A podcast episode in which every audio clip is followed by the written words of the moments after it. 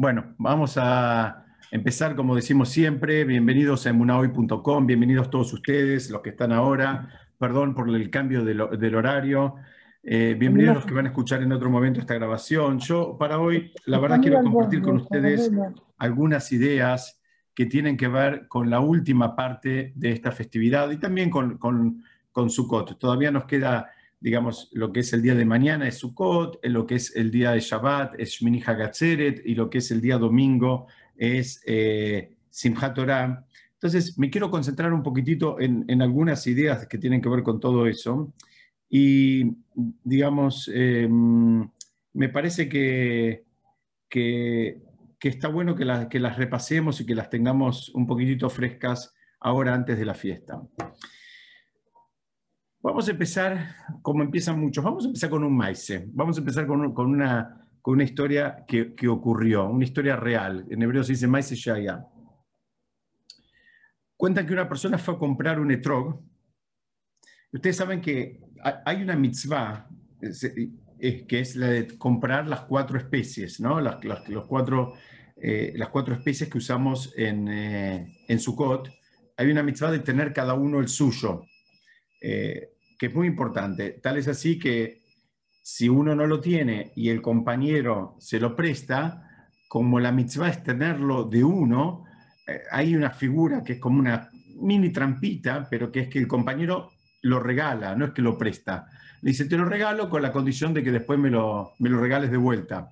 Pero en alguna medida el que lo presta lo tiene que regalar porque el que va a hacer la bendición lo tiene que hacer con una bendición, con, con un, con un em, con un set de, las cuatro especies de la sarbata minim, se dice en hebreo, que sea propio. Entonces, como necesita que sea propio, si no tiene uno de él, lo que se hace es que el otro se lo regala, pero como el otro lo sigue necesitando, bueno, está esta, entre comillas, trampita de regalo que va y viene. Y es una mitzvah que también tiene lo que se llama la posibilidad de hacer idur mitzvah. El idur mitzvah es lo que eh, la traducción sería el embellecimiento de la mitzvah. ¿A qué se refiere el concepto de embellecimiento de la mitzvah? Básicamente van a encontrar muchas cosas. Acá en Argentina es muy poco visto, pero en comunidades marroquíes hacen algo muy lindo, que decoran el un, em, con, unos hilos de colores. Y entonces así hacen como si fueran esos, esos trabajos, eh, ¿cómo se dice? Así como si fueran trenzas en, en todo el lulav pero que queda, que queda algo muy lindo y muy, muy vistoso. Entonces, esta es una forma de embellecer a la mitzvah. Eh, van, a encontrar otros que justamente todo lo contrario van a decir que no, que al ulam no se lo puede tocar, la mayoría van a decir que no se lo puede tocar porque si vos le estás agregando hilos o le estás agregando, no sé si el hilo ese con el cual hacen la decoración son hilos de colores, si el hilo ese es, es de nylon o mismo si fuera de algodón, hay un problema alágico que es que le estás agregando un, quinto elemento y la mitzvah es juntar cuatro elementos. Entonces yo ahora agrego un quinto elemento, hay un problema, estoy aumentando algo que no es lo que se me, se me pidió que haga. Pero los marroquíes tienen tradición de hacer este tipo de decoraciones por cientos de años. Bueno, el que es marroquí tiene esa tradición, lo puede hacer. Hay otra forma de hacer lo que llama Idur Mitzvah, es comprar un etrog, eh, un etrog, digamos, aunque sea valioso, aunque sea caro. ¿Por qué? Porque se busca que sea bello. Y, también acá es algo que es importante aprenderlo. ¿Qué significa que es lindo? Entonces está un poco lo que a uno le gusta, pero hay mucho más que poner la balanza lo que la alajá considera que es un etrog bello. Entonces, ¿qué significa que el etrog no tenga, eh, eh, digamos, que no tenga imperfecciones, que no tenga, digamos, eh, golpes, que no tenga manchas? Eh, también se evalúa lo que es la simetría del electrodo, que sea eh, simétrico. En fin, eh, hay determinados parámetros, se también evalúa el color, tiene que ser una mezcla. si es muy amarillento, de acuerdo a la JA, tampoco es tan bello porque parece mucho un limón. La idea es que sea un, un etrog, no, no un limón. Entonces, el color más recomendado, más sugerido es que sea un color medio entre verdoso y amarillento, pero no el amarillo limón. En fin, hay muchos detalles. La historia que les quiero contar es de una persona que fue a comprar su set de Arpata Minim, pero donde más se pone hincapié habitualmente es en el etrog.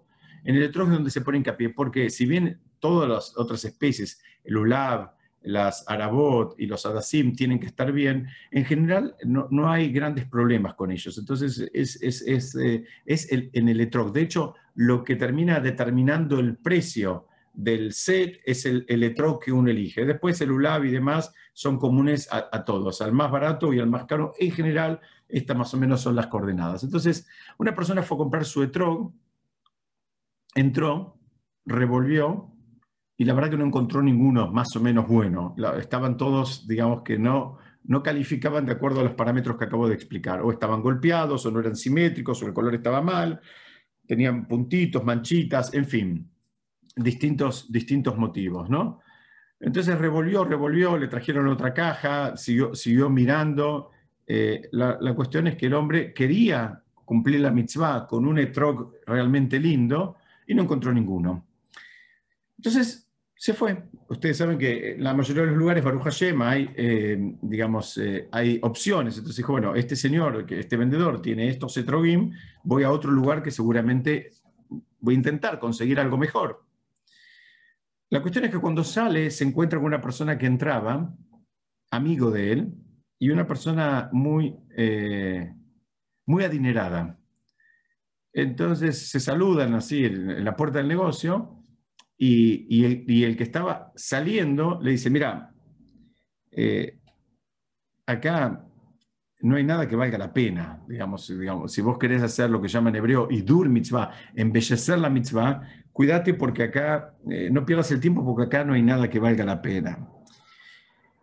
Y el otro le contestó, dice, mira, para mí, escuchen bien esto, le dijo así, le para mí, darle sustento, darle parnasá a este eh, que vende los etrogim y que se gana la vida de eso, es la forma de embellecer la mitzvah.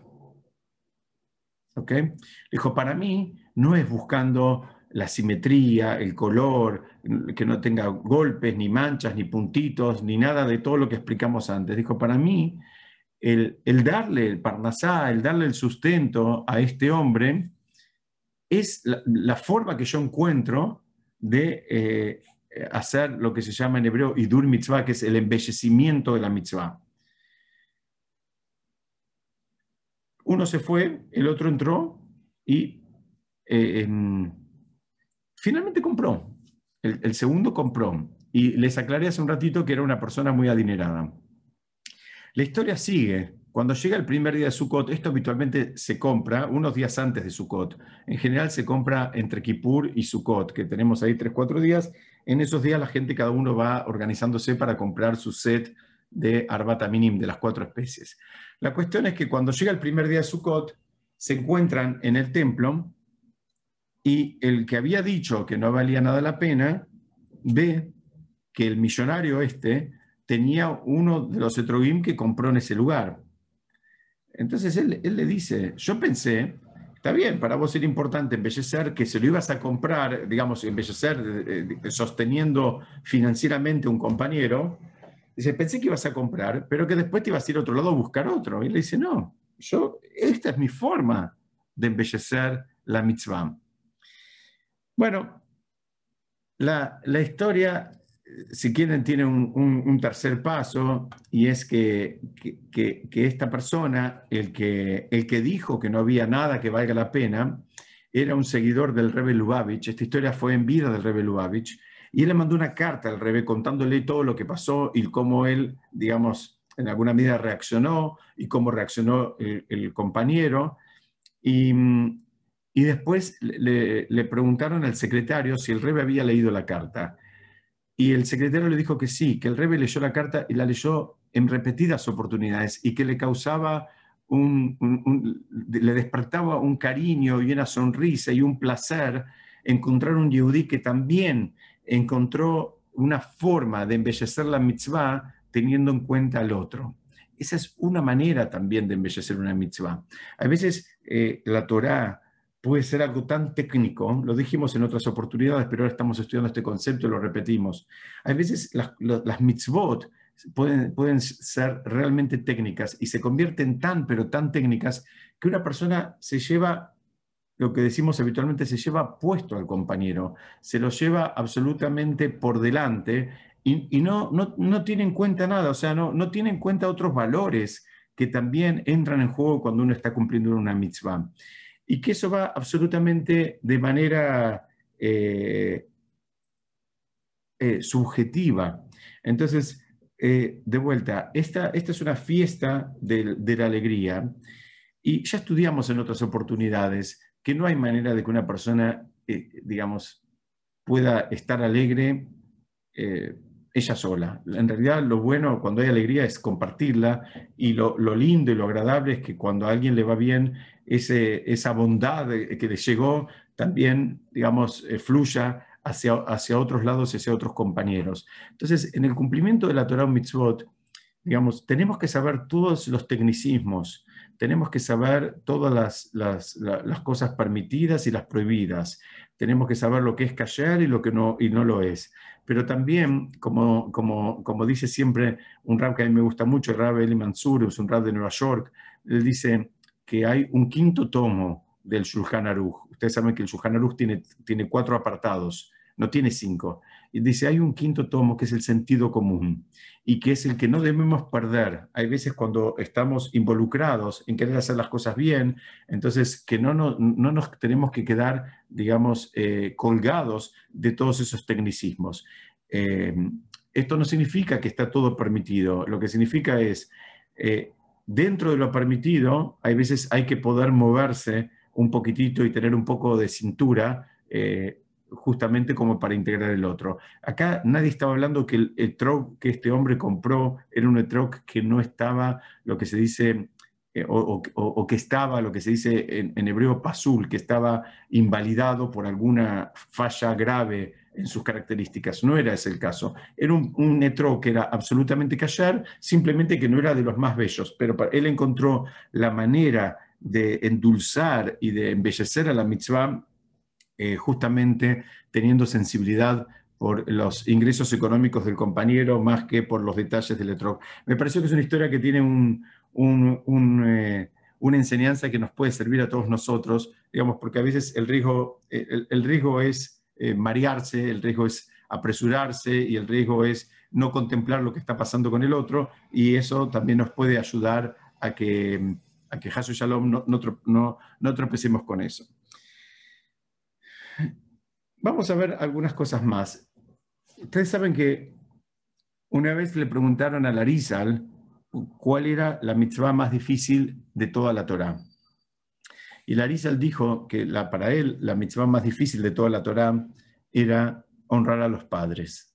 Y él explicó a sus alumnos que eh, es tan difícil esa mitzvah que la Torá no te pide ni siquiera que los quieras o que los ames, te pide simplemente que los honres, que no es poco, pero no te dice que los ames. Y es una mitzvah muy difícil, les decía, porque la persona tiene que trabajar, digamos, sus midot.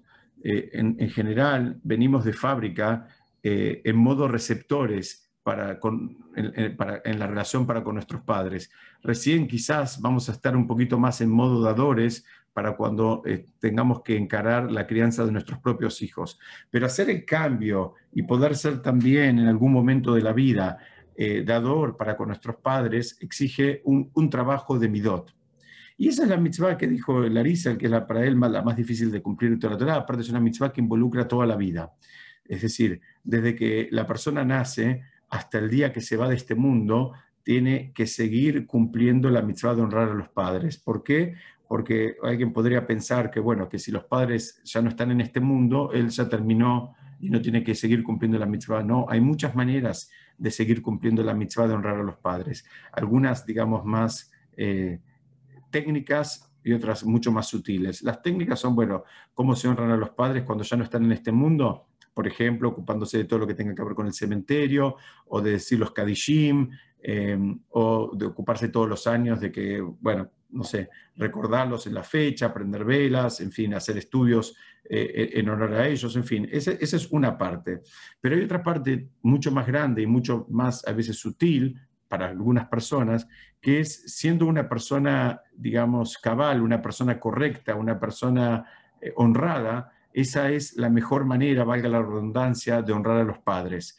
¿Por qué? Porque dicen que cuando los padres ya no están en este mundo, eh, por cada acto de bien que hace el hijo, se siguen elevando en las esferas celestiales.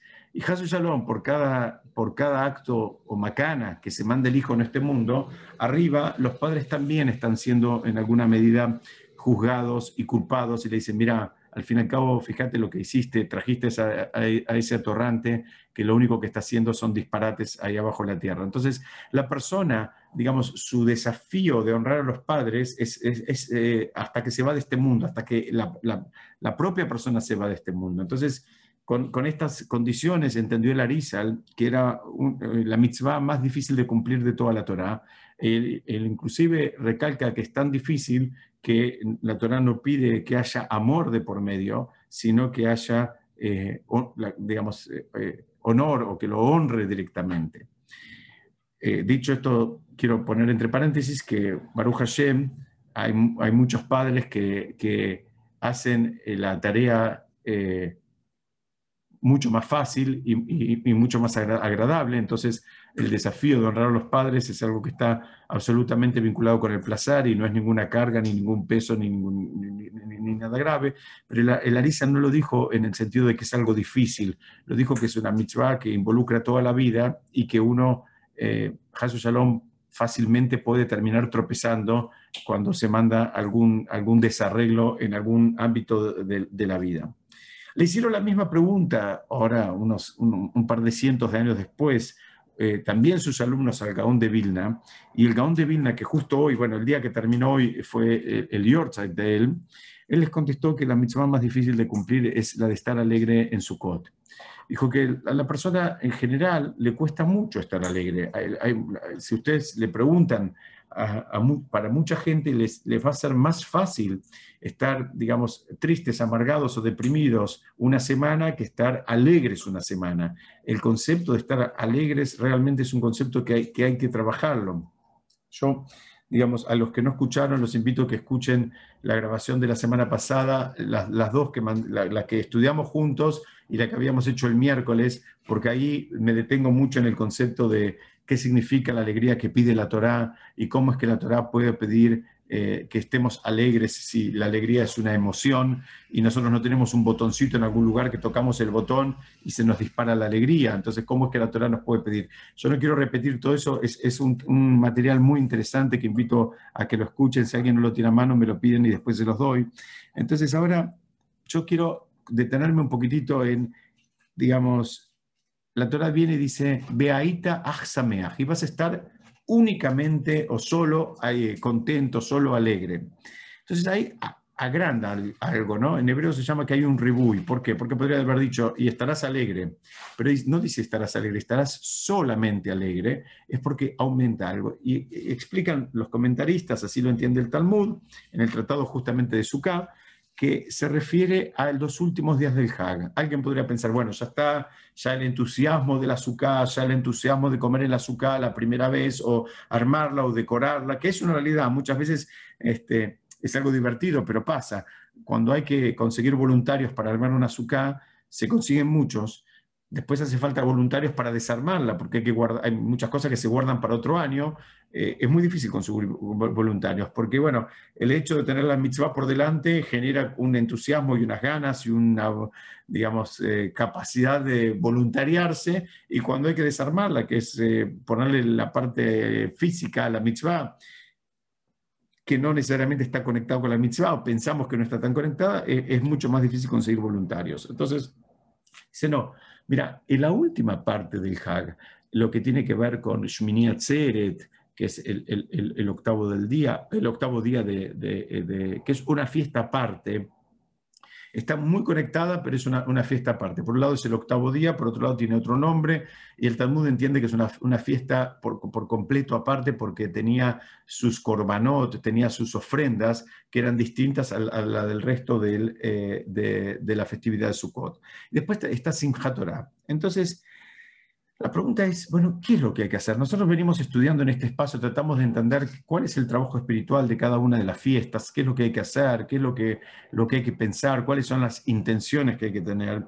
Entonces, vamos a tratar de entender cuál es la esencia, qué es lo que está pasando, cuál es el trabajo que hay que hacer, donde ahora tenemos un espacio que vienen dos días más de fiesta, que sería, empieza el viernes a la noche hasta el domingo a la noche, siendo este un año, digamos, absolutamente atípico. Eh, hoy, hoy estuve averiguando un poquitito, al menos por lo, por, lo menos acá en, en, en Buenos Aires, eh, todo lo que es eh, la, parte festiva y la parte de, digamos, de bailes y demás va a estar bastante reducido, con, con, mucho cuidado, mucha menos gente, sin distancia social, sin la parte, digamos, de, la, de la comida que se, que se solía hacer. En fin, va a ser distinto, absolutamente distinto a otros años y que yo creo que en la mayoría del mundo va a ser bien distinto, inclusive en Israel. está todo medio cerrado, así que digamos, así lo está planteando Jen para este año, que tengamos una celebración de una manera distinta a la que hacemos siempre. Pero aún así hay un trabajo espiritual que hay que hacer. Eh, dicen que hay varias cosas que hay que hacer en, el trabajo de, de, de Simchat Torah. Simchat Torah es un trabajo, es, algo que también tiene una particularidad. Tiene la particularidad de, de que estamos terminamos de leer la Torá e inmediatamente la comenzamos a leer de vuelta. Y alguien podría decir, pero bueno, de vuelta lo mismo, ya ni, te tomas un descanso, o sea, es, es, simultáneo. Se termina y se empieza a leer, digamos, eh, una vez más. Eso tiene muchas enseñanzas para todos nosotros. Eh, la enseñanza primera y básica es que no te creas, no te creas que ya sabes nada. O sea, necesitas volver, necesitas volver y repasar, necesitas profundizar. Ustedes saben que hay, hay, un concepto que trae justamente el Gaón de Vinla, vamos a decirlo porque él, él lo trae, les dije hace un ratito que hoy, bueno, ya ahora terminó, pero estamos, estamos en lo que sería el, eh, en, los días de, su Yorkshire. El Gaón de Vinla trae algo lindísimo, que él pregunta, ¿por qué en una, una jupá, se dice, el, novio le dice a la, novia, Arei at mekudeshet li kedat Moshe Israel. Vos estás santificada para mí de acuerdo a la ley de Moshe y de, eh, eh, y de Israel.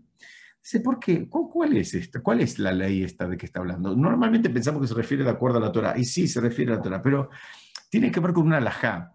Ustedes saben que hay una alajá que eh, muy poca gente la sabe, y creo que muchos tropezamos con eso. ¿Cuál es la laja? La laja es que si alguien viene y te dice o te empieza a contar unas palabras de Torah, y supongamos que es un concepto que vos ya lo sabés, ya lo escuchaste en otro, en otro momento, la laja es que vos no tenés que decir, ya lo sé o ya lo escuché. ¿Por qué? Porque en, definitiva, lo que vos sabés, sabés, pero hay, una idea que en, hebreo se dice Shivim Panim la Torah. Tiene, la Torah tiene 70 aristas, es como un diamante con 70 aristas. Vos tal vez tenés una idea que estudiaste, que viste, que conocés, que sería el equivalente a una arista, pero no sabes lo que te van a presentar, no sabes qué es lo que te van a decir. Entonces, no te apresures a descartar y decir, eso ya lo escuché, eso ya lo sé, porque tal vez, ah, digamos, apoyado en un concepto que sí, tal vez ya sabes, te van a, compartir una, idea novedosa.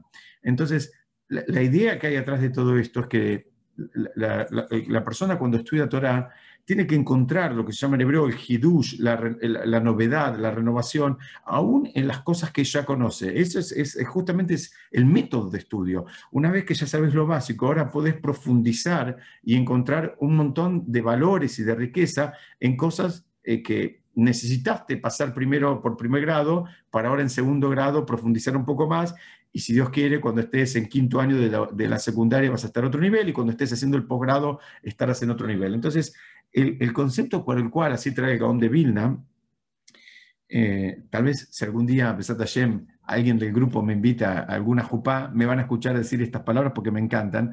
Este es el concepto por el cual se dice esta frase en, en, el casamiento, porque se está invitando a los novios que tengan esta actitud de renovación eh, permanente, que, es la misma que se nos pide para el estudio de la Torá. Entonces, por eso dice, vos estás santificada para mí de acuerdo a la, ley de Moshe. ¿Qué significa? Voy a buscar en vos y, espero que vos busques en mí esa renovación, aunque ya nos conocemos y estamos casados hace 30 años, no importa, voy a seguir buscando esa, retroalimentación que renueve la relación. Ese es, ese es el motivo por el cual se usa esta comparación con la Torah cuando el hombre está casándose con la mujer.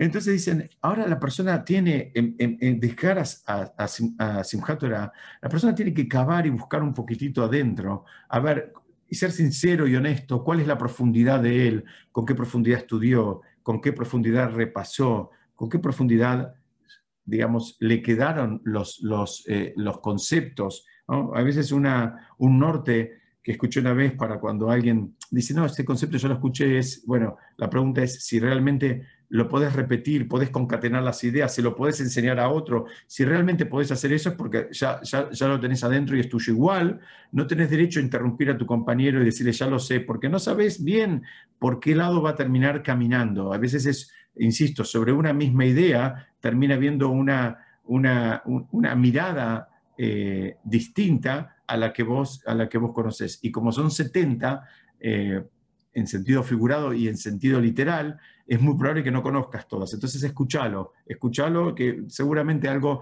vas a poder aprender. Y si no es del concepto, tal vez puedes aprender de la forma en que lo presenta, de la forma en que lo dice, de cuándo hace silencio, de cuándo habla, de cómo acelera, de cómo frena, en fin, siempre puedes aprender del otro. Entonces no, no le interrumpas cuando te está hablando y menos cuando te está hablando de Torah. Entonces, ¿Qué es lo que hay que hacer acá en, en, Simchat Torah? ¿Cuál es, ¿Cuál es la idea? La idea es buscar la renovación y también buscar las fuerzas que tenemos. Muchos de nosotros nos pasa que tenemos fuerzas que ni siquiera somos conscientes que las tenemos. Son, fuerzas que eh, en el mejor de los casos van a terminar aflorando en alguna situación, digamos, entre comillas, de crisis. Y no piensen que sea eh, crisis como algo malo necesariamente, pero a veces hay fuerzas que nosotros tenemos y que no somos ni siquiera conscientes de que la tenemos. A veces les decía ¿no? que no piensen en algo malo, a veces puede ser algo bueno, a veces son fuerzas de compañerismo, son fuerzas de, de, de solidaridad que tenemos, que aparece cuando, bueno, alguien en nuestro entorno la necesita, pero tal vez ni somos conscientes de que éramos capaces de hacer esos sacrificios por el prójimo. Tal vez pensábamos que éramos mucho más egoístas de lo que, de lo que en realidad somos. Entonces, una, uno de los, de los trabajos de Simchat Torah, entendiendo que la Torah, digamos, se adquiere eh, también con un trabajo de midot, con un trabajo de las cualidades de la persona, la persona tiene que, digamos, reflexionar un poquitito, a ver cuáles son los puntos donde está fuerte y cuáles son los puntos donde está un, poquitito eh, más débil. Eh, cuáles son las cosas que me cuestan, cuáles son las cosas que me salen más naturalmente. Y, no piensen que solamente hay que reforzar las que me cuestan. A veces hay que reforzar las que me salen naturalmente. ¿Por qué? Porque, bueno, como me salen naturalmente, las hago medio de taquito, pero no significa que, que las esté haciendo del todo bien. Entonces, tal vez ahí también me tengo que detener un poco. Es decir, todo es perfectible, pero cada uno sabe y, entiende y quiere mejorar en algo en particular. Entonces, Simchat es el tiempo para eh, tomarnos eh, y, decidir y encontrar en qué es lo que queremos, eh, digamos, mejorar. ¿Y por qué viene todo esto? porque todas las fiestas nos van, nos van eh, formando como seres espirituales eh, para los desafíos que, va, que vamos a tener que enfrentar durante todo el año. ¿A qué me refiero? Por ejemplo, Sukkot, estamos hablando ya hace un par de semanas, que es el reservorio de alegría para todo el año. Pesach tiene que ver con los milagros eh, y, con, con, la, con, la, salvación, con la liberación, tiene que ver con, bueno, cada uno eh, eh, tiene veces que sus, propios mitzrayim, sus propias limitaciones de las cuales quiere salir, y Pesaj es un momento que nos da esas fuerzas para pasar por encima de las limitaciones. Shavuot tiene que ver con la Torah. Shavuot es, se define la Torah que va a tener la persona para el año. La, espiritualidad que la persona va a tener en el año se define en, Rosh en Shavuot. Perdón. Y eh, bueno, Rosh Hashanah tiene que ver con la Teshuvah, tiene que ver con el vínculo con Hashem, coronarlo a Hashem, estudiamos también todos esos conceptos. Kippur tiene que ver con el perdón, con la capará, con la expiación, con resolver, con limpiar el vínculo, tener un vínculo sano y limpio. Y viene Oshaná Rabá, que es eh, eh, el, último día de, de esta fiesta, que es cuando se termina de sellar el juicio cuando se termina de, digamos, de, de, definir eh, el proceso este de juicio que empezó en Rosh Hashanah para, para, un grupo, para otro grupo se terminó de definir en Kippur, y hay un tercer grupo que es recién ahora en Oshana Rabá. Oshana Rabá es el día de mañana, es esta noche, en realidad ya estamos en Oshana Rabá, por eso está la costumbre de quedarse toda la noche estudiando, justamente buscando sumar puntos, sumar mitzvot, en un momento donde todavía se está, se está definiendo el juicio y todavía se puede inclinar la balanza. Esto, la noche de Oshana Rabá es, hoy, hoy, hoy es Oshana Rabá, Em, el, día de Shana Rabá empezó hace, unas dos horas y va a terminar cuando empiece Shabbat. Entonces se, intenta también agregarle espiritualidad, agregarle, agregarle mitzvot en este día, eh, justamente porque, bueno, es, una de las fechas que establece el Talmud donde se está terminando de cerrar el juicio. Eh, también sirve el día de Shana Rabá como para agregarle un poquito más de simjá, como una dosis más, ¿no? como unos, unos litritos más de, de combustible al tanque de, la alegría para, el resto del año. Y la alegría también tiene que ver con tener certezas. O sea, la persona que tiene muchas dudas en cualquier, en cualquier ámbito, y más cuando son dudas importantes, cuando son dudas serias, va a ser mucho más difícil que esa persona se pueda manifestar o que pueda dejar fluir la alegría. La persona que está, digamos, con incertidumbre, eh, en cualquier ámbito, en cualquier circunstancia. Está con incertidumbre en, eh, eh, digamos, en, relación a, una pareja, está con incertidumbre en relación a un trabajo, está con incertidumbre en relación a la salud, lo aleno, en cualquier, en cualquier cosa. El, no tener, digamos, un panorama claro es, es, una de las fuentes de estrés más grandes que pasa a la persona y es una, digamos, eh, es, es, es algo que termina empujando la alegría afuera. Es, hay que trabajar mucho para poder conservar alegría aún en, contextos donde hay eh, mucha incertidumbre. Eh, eso sería, digamos, e, ese, termina siendo el desafío. El desafío es ese, digamos, si la persona llegó a un nivel de apego con Hashem, ya no, no, no siente la incertidumbre. La, incertidumbre está, pero a él no lo termina afectando porque por más que hay incertidumbre en los mercados, en los países, en el mundo entero, en las naciones, no importa, él tiene su vínculo con Hashem fuerte y él sigue adelante. Como dice el rey David, lo irá que no, no veré el mal porque vos estás conmigo. Si vos estás conmigo, le está escribiendo de alguna manera como si fuera Hashem, dice, mira, si, si vos estás conmigo, eh, no hay nada malo que me pueda pasar a mí, no, no hay nada de lo que yo tenga que temer, no me asusta nada, no tengo, no tengo ningún, este, eh, ningún temor, no, no, no tiemblo de nada. Pero hay una idea que yo quiero compartir con ustedes.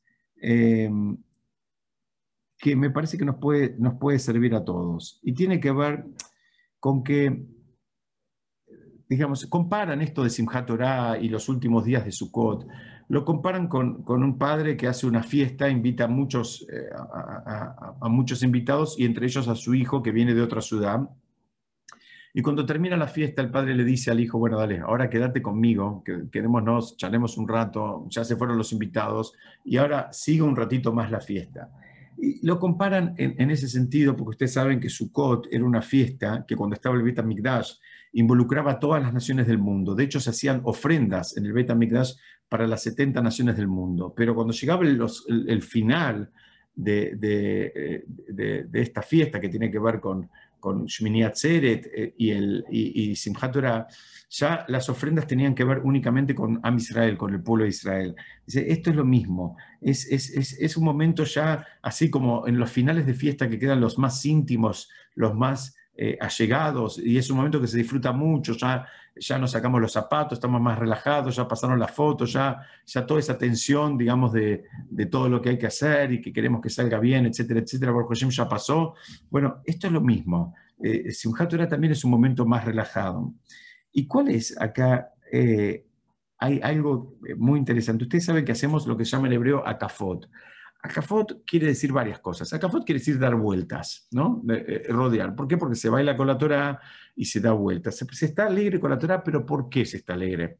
Hay varios motivos por los cuales uno debería estar alegre y, también hay niveles. Uno es porque la estudiamos, otro puede ser porque la entendimos. Hay más simples, porque la tenemos. Baruch Hashem, estamos con, bailamos con la Torah porque estamos contentos que, que la tenemos. Pero digamos, la Torah quiere que la saques a bailar, pero también quiere que, esté, que esté eh, cerca tuyo, eh, quiere estar cerca tuyo, quiere, que, no, no, quiere que la saques a bailar una vez por año, sino que quiere, eh, como, como, todas las novias, no quieren que la llames una vez por año, quiere, quiere la, cotidianeidad. Pero hay otra lectura. Ustedes saben que la palabra acafá también quiere decir como tomar prestado. Dicen que la persona en, en este es un concepto muy espiritual, que, creo que está, bueno que nos detengamos un minuto. Muchas veces sentimos que para los desafíos que nos toca, digamos, atravesar en la vida, a veces sentimos que no tenemos fuerza. O a veces sentimos que no tenemos los recursos, cual, cualesquiera estos sean. O no tenemos la paciencia, o no tenemos el conocimiento, o no tenemos la mentalidad, o no tenemos la valentía, o el coraje, en fin, cada uno va a encontrar, de acuerdo a los desafíos que la vida le presente, qué es lo que siente que le falta. Dice, bueno, en Simchat Torah, parte de la alegría es porque, ¿sabes qué? Podés pedirlo prestado eso. Esto es algo muy interesante. Dicen que la persona puede pedir prestado, y la pregunta es de quién.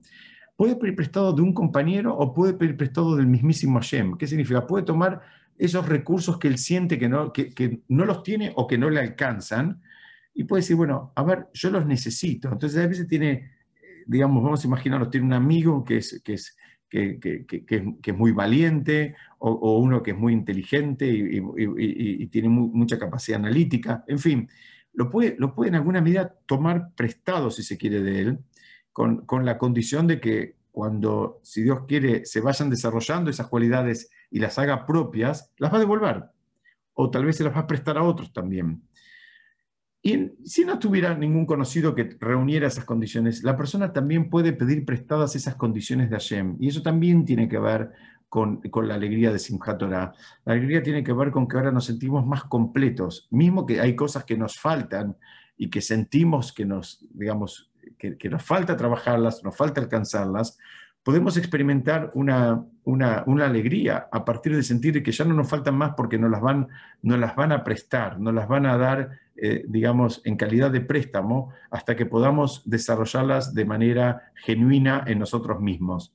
Es un concepto que parece muy, muy naif, pero lo traen los jajamim como que es una manera que tiene la persona también de pasar los desafíos y de terminar creciendo. Si siente que no le alcance, que no puede, bueno, que lo tome prestado, pero, pero que sea consciente que eso es lo que él necesita. Entonces lo tiene que salir a buscar. Si no lo tiene adentro, lo sale a buscar, como uno hace en el mundo material.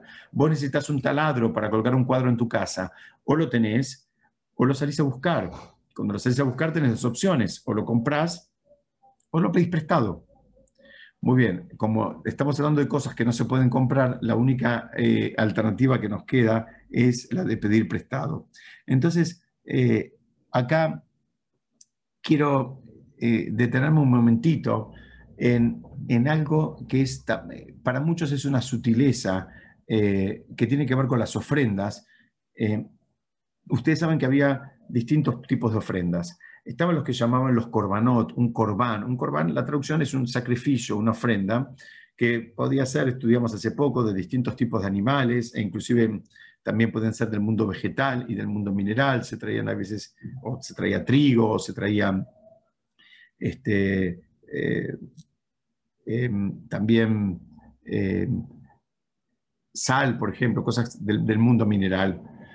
Y también teníamos cuando estaba el Betamigdash, estaba la figura de lo que se llama el Ketoret. El Ketoret, la traducción es el incienso. Entonces, era otro tipo de ofrenda que, digamos, funcionaba de otra manera. En general, si bien uno es incienso y otro es una ofrenda o un sacrificio, en, en la cabeza de nosotros quedan como, como muy similares, pero en realidad no son similares. y tienen sutilezas que también las encontramos en su, en su eh, digamos, eh, en su vocablo en hebreo. Ustedes saben que Korban viene de lo que en hebreo se llama de la son lekarev, que significa acercar. ¿Qué pasó acá? La persona se mandó una macana, cualquiera esta sea, y en definitiva ustedes saben que cuando la persona actúa con diferencia de formas con Hashem, se genera una separación, una distancia. Es decir, Hashem es compasivo, benevolente, paciente, generoso, dador, etcétera, etcétera.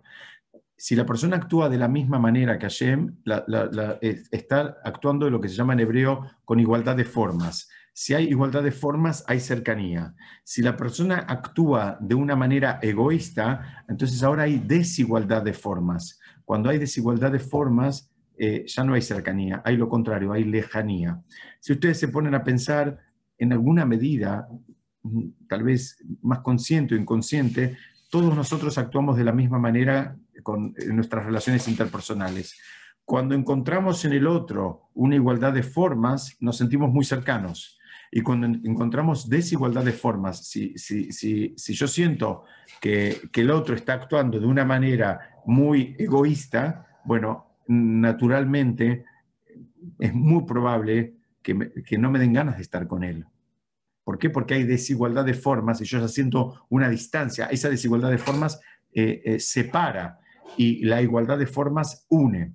Entonces, el corbán, ¿qué venía a ser? El corbán justamente era esto. Cuando se había manifestado una desigualdad de formas que separaba, venía el corbán, que viene del lenguaje en hebreo de acercar, y acercaba digamos, y, recomponía la relación. Ese es el sentido, si se quiere, espiritual de esta mitzvah, de lo que era un korban. Pero también había un incienso, en hebreo se dice un ketoret. Entonces, ¿qué, ¿cuál era el trabajo del ketoret? Bueno, el trabajo del ketoret es, eh, eh, el ketoret eh, es algo todavía mucho más profundo, porque una de las formas que se traduce el ketoret al arameo viene con la palabra kesher, se cambia la palabra, la letra eh, Tet por, por, eh, por, eh, por, la Shin, y dicen que el Ketoret, del incienso, hacía como un nudo, hacía como un paquete, como un atado. Una cosa es estar cerca de alguien y otra cosa es estar unido con alguien. Son dos niveles absolutamente distintos. La cercanía, podés tener cercanía de, de, un metro, de dos metros, de 100 metros, de 10 kilómetros. Bueno, estoy cerca, estoy a 10 kilómetros, estoy cerca, no estoy cruzando el Atlántico pero por el otro lado otra, es otro nivel, el nivel de sentirse que estás unido, que estás eh, entrelazado, que hay un kesher. Un kesher es, es, un vínculo, pero también es, es, algo que está kashur, que significa que está anudado, que está eh, trenzado, como dice el rey Shlomo, Natek, el, el, el hilo de tres hebras no se va a cortar fácilmente. Hay muchas explicaciones, estudiamos en, en algún momento, pero lo, lo, que quiero referirme acá es, dicen que la fiesta de Simchat Torah define también el vínculo que uno tiene y el vínculo que uno quiere tener con la Torah.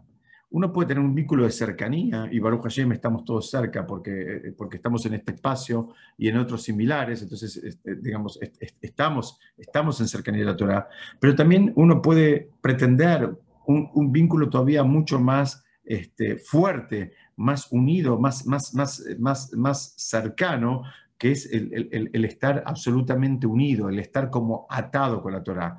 Entonces, digamos, la, la alegría de Simchat Torah también tiene que ver con ese vínculo que la persona se está imaginando, se está proponiendo. Ustedes saben que toda la simbología que hay con la azúcar, la azúcar es como una jupá, es un casamiento, es, eh, son siete días como un Shiva Berajot, como los siete días que se hacen las bendiciones. Y ahora cuando se está próximo a salir de la jupá, porque se está terminando la fiesta, está la definición del vínculo que quiero tener con la Torah.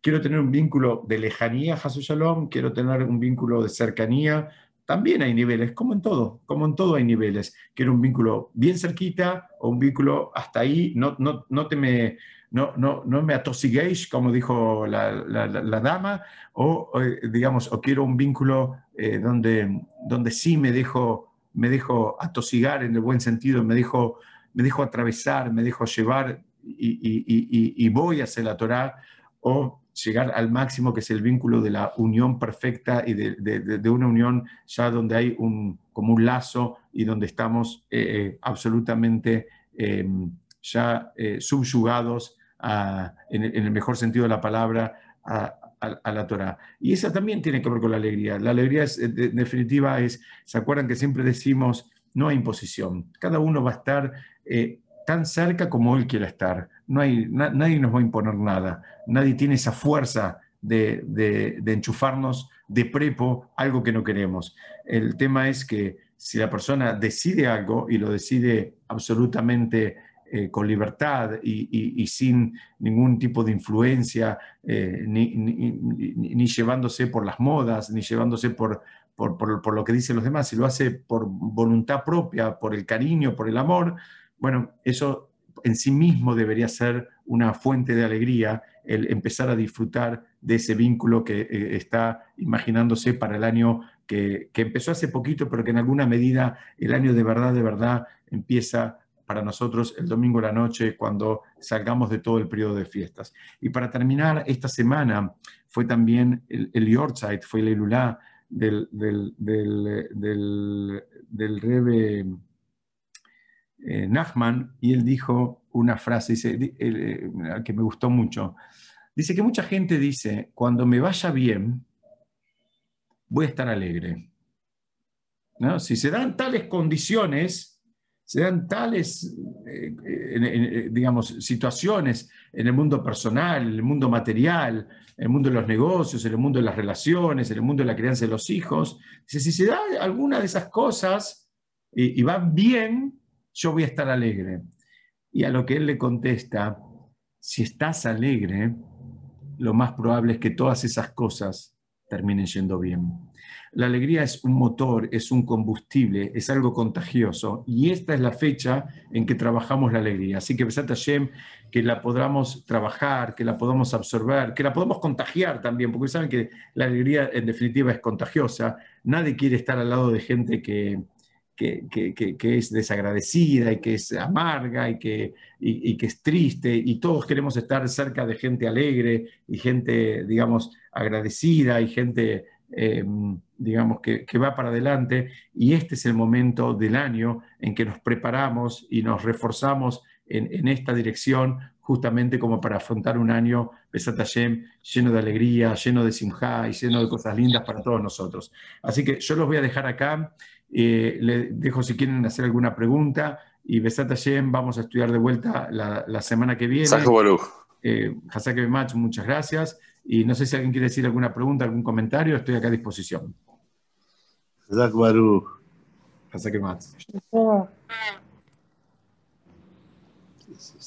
Gracias. Gracias. Hermosa la clase, Diego. Baruch Hashem, me alegro mucho, me alegro mucho. Sí, sí.